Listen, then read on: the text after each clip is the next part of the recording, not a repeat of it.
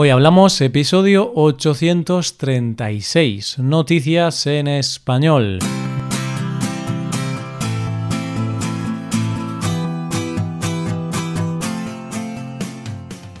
Bienvenido a Hoy Hablamos, el podcast para aprender español cada día. Ya lo sabes, publicamos nuestro podcast de lunes a viernes.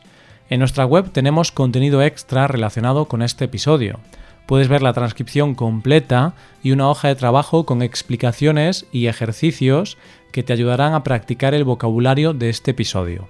Este contenido solo está disponible para suscriptores premium. Hazte suscriptor premium en hoyhablamos.com. Hola, oyente, ¿qué tal estás? ¿Cómo llevas la semana? Tengo que reconocerte que estas semanas me está costando un poco saber en qué día vivo.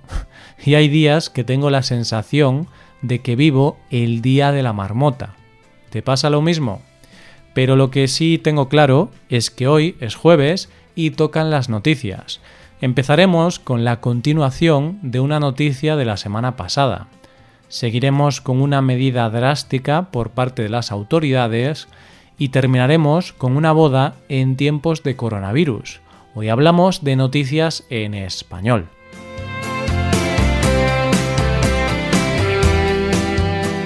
Cada jueves os cuento noticias un tanto curiosas e historias con un principio y un fin. No porque muchas de las historias no tengan continuidad, sino porque conocemos las historias y después no tenemos conocimiento de sus finales. Y es cierto que con algunas de las historias yo mismo me pregunto cuál sería el desenlace, y tengo una cierta curiosidad por saber más de sus protagonistas. Pero hay veces que las historias que cuento aquí sí que tienen una continuación y sabemos de ellas. Así que hoy vamos a conocer la continuación de una noticia que os conté la semana pasada. Si esto fuera el capítulo 2 de una serie, os diría, anteriormente, en Amor en tiempos de coronavirus, ¿te acuerdas de la noticia de la que te estoy hablando? La semana pasada os conté la historia de un chico de Nueva York que en plena cuarentena se había fijado en su vecina del edificio de enfrente y le había mandado su número de teléfono con un dron. Al final de la noticia os contaba que habían hablado y que iban a tener una cita virtual. Pues bien, la cita se produjo, pero el chico fue mucho más allá. Jeremy, que así se llama el chico, se preparó para la cita virtual como si para una cita en persona se tratara. Se arregló, preparó una mesa en el balcón con una buena comida, vino y, por supuesto, con un ordenador para la videollamada. Ella, por su lado, también tenía una mesa preparada para la cita en la terraza, solo que a ella se la había preparado por sorpresa su amiga. Parece ser que la cena fue genial. Congeniaron, hablaron mucho rato, se rieron, comieron y brindaron. Vamos, una cita perfecta. Pero Jeremy no se conformaba. Tenía que encontrar la manera de ver a Tori, la chica, más cerca. Pero claro, no podemos olvidar que estamos en tiempos de cuarentena, donde en Estados Unidos no hay confinamiento total, pero sí que hay que guardar la distancia social entre personas, por lo que estar cerca de ella parecía totalmente imposible. Pero si algo sabemos de Jeremy es que es sumamente creativo y no se rinde con facilidad. Así que tras mucho pensarlo, encontró la manera perfecta de ver a Tori de cerca. ¿Cómo lo consiguió? pues lo que hizo fue meterse dentro de una burbuja de plástico. Cruzó la calle y le pidió a Tori que bajara. Así estaban casi pegados, casi se podían tocar, se podían ver de cerca, pero no había ningún tipo de contacto entre ellos por lo que no estaban violando las reglas de distanciamiento social. Jeremy llevaba dentro unas flores que no le pudo regalar, pero la intención es lo que cuenta. y juntos dieron un paseo romántico por la ciudad. Y es que en estos tiempos hace ilusión ver que es posible el amor en tiempos de coronavirus. Y como dice Jeremy, solo porque tengamos que estar distanciados socialmente, no quiere decir que tengamos que estar socialmente distanciados. Vamos con la segunda noticia. Dicen que el hombre es el único animal que tropieza dos veces en la misma piedra. Y la verdad es que con esto del confinamiento lo estamos comprobando a lo largo y ancho de este mundo. En el primer fin de semana de confinamiento en España, mucha gente decidió saltárselo y pasar el fin de semana por ahí. Ese fin de semana las autoridades tuvieron que poner muchas multas y el coronavirus se extendió a zonas que no se habían infectado antes por estas salidas. Pero bueno, lo cierto es que aprendimos de nuestros errores y no lo hemos vuelto a hacer. Pero, a igual que nosotros nos podíamos haber fijado en lo que había pasado en otros países, otros países se podrían haber fijado en lo que nos había pasado a nosotros. y así no cometer los mismos errores. Reino Unido también está siendo azotado duramente por esta crisis sanitaria, y hay unas normas de confinamiento como en el resto de los países. Pero en Buxton, una ciudad que está en Reino Unido, las autoridades se dieron cuenta de que a pesar del confinamiento y aprovechando el buen tiempo, estaban recibiendo un gran número de visitas en el pueblo. Este pueblo es conocido por un lugar llamado Blue Lagoon, que es un lago precioso de aguas turquesas y normalmente recibe muchos visitantes, que acuden allí a sacarse una foto con las magníficas aguas turquesa de fondo.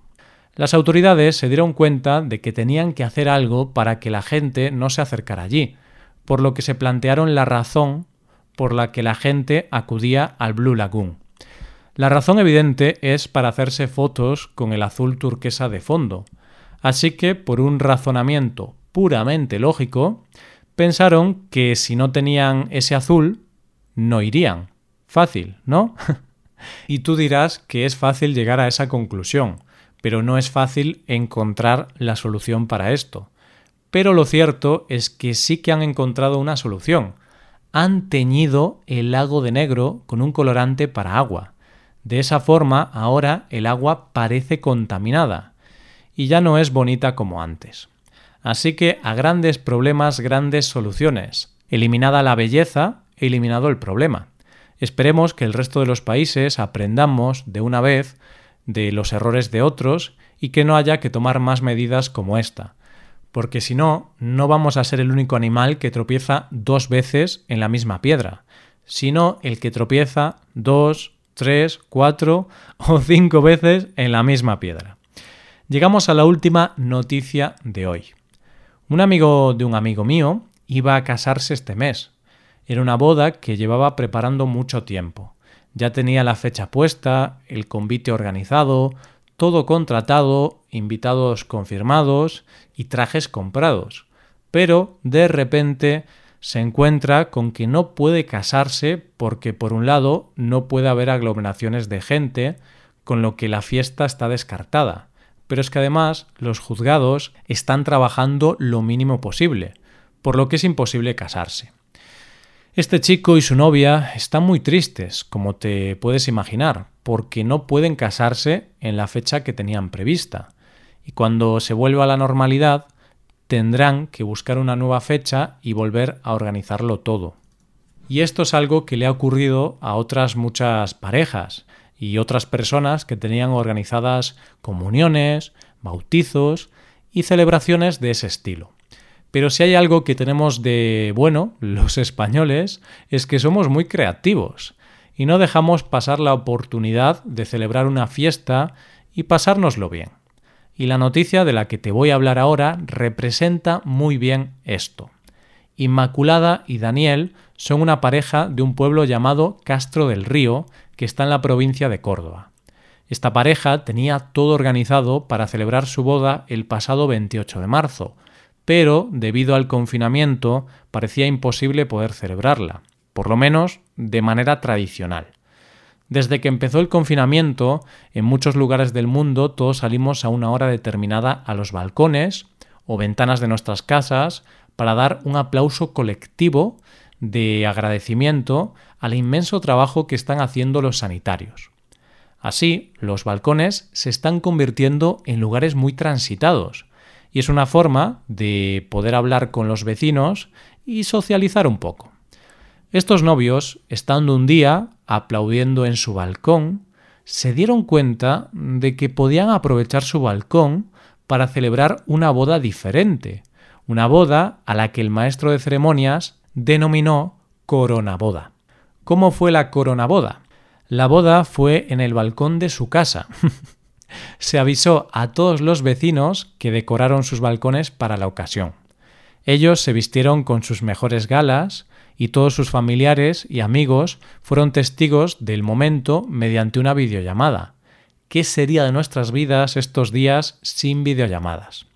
El maestro de ceremonias se encontraba en el edificio de enfrente y ofició la ceremonia con un megáfono para que evidentemente lo escucharan los novios, pero también todos los vecinos, que fueron invitados a esta peculiar ceremonia.